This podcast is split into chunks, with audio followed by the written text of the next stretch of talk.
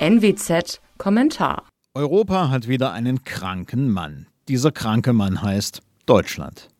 Der Internationale Währungsfonds hat für kein anderes Industrieland seine Wachstumsprognose so stark gekürzt wie für Deutschland.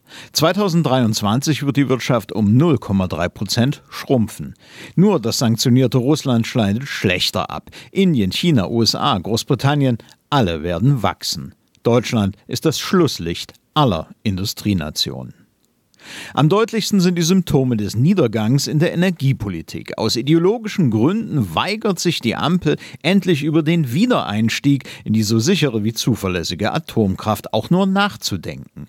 Stattdessen sollen, geht es nach dem grün geführten Wirtschaftsministerium, schwimmende Ölkraftwerke Strom produzieren. Diese Dinger wurden bisher nur in der dritten Welt eingesetzt.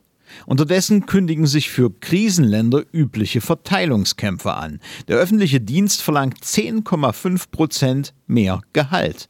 Der Nettosteuerzahler hat es ja. Die Regierung versucht, die von der Krise gebeutelte Unterschicht per Bürgergeld ruhig zu stellen, ebenfalls auf Kosten der Nettosteuerzahler. Letztere Melkkühe werden der Ampel bald ausgehen. Die Deutsche Bank rechnet bereits mit dem Anziehen der Arbeitslosigkeit. Kein Wunder, überall in Deutschland schließen Betriebe, um nie wieder zu öffnen. Die Ursachen hingegen liegen offen. Erstens haben sich vergangene Bundesregierungen viel zu lange auf den Erfolgen der Schröder-Reformen ausgeruht.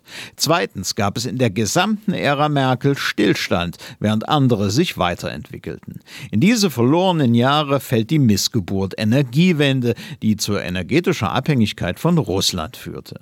In diese Jahre fällt der panische Atomausstieg, den alle Parteien zu verantworten haben. In diese Jahre fällt auch die Flutung der Märkte mit Geld aus der Druckerpresse durch die Europäische Zentralbank.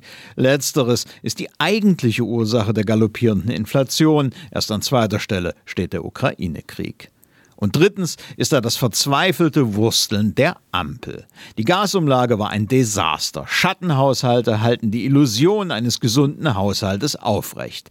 Panische Gießkannenprogramme verpulvern Milliarden und werden doch keine Heilung der Primärerkrankung bringen. Letzteres kritisiert mit vollem Recht auch der IWF. Gerhard Schröder und seine SPD hatten einst einen Plan.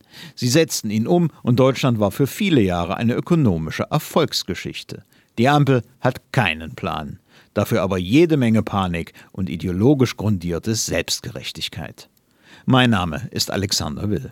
Sie hörten einen Kommentar der Nordwestzeitung.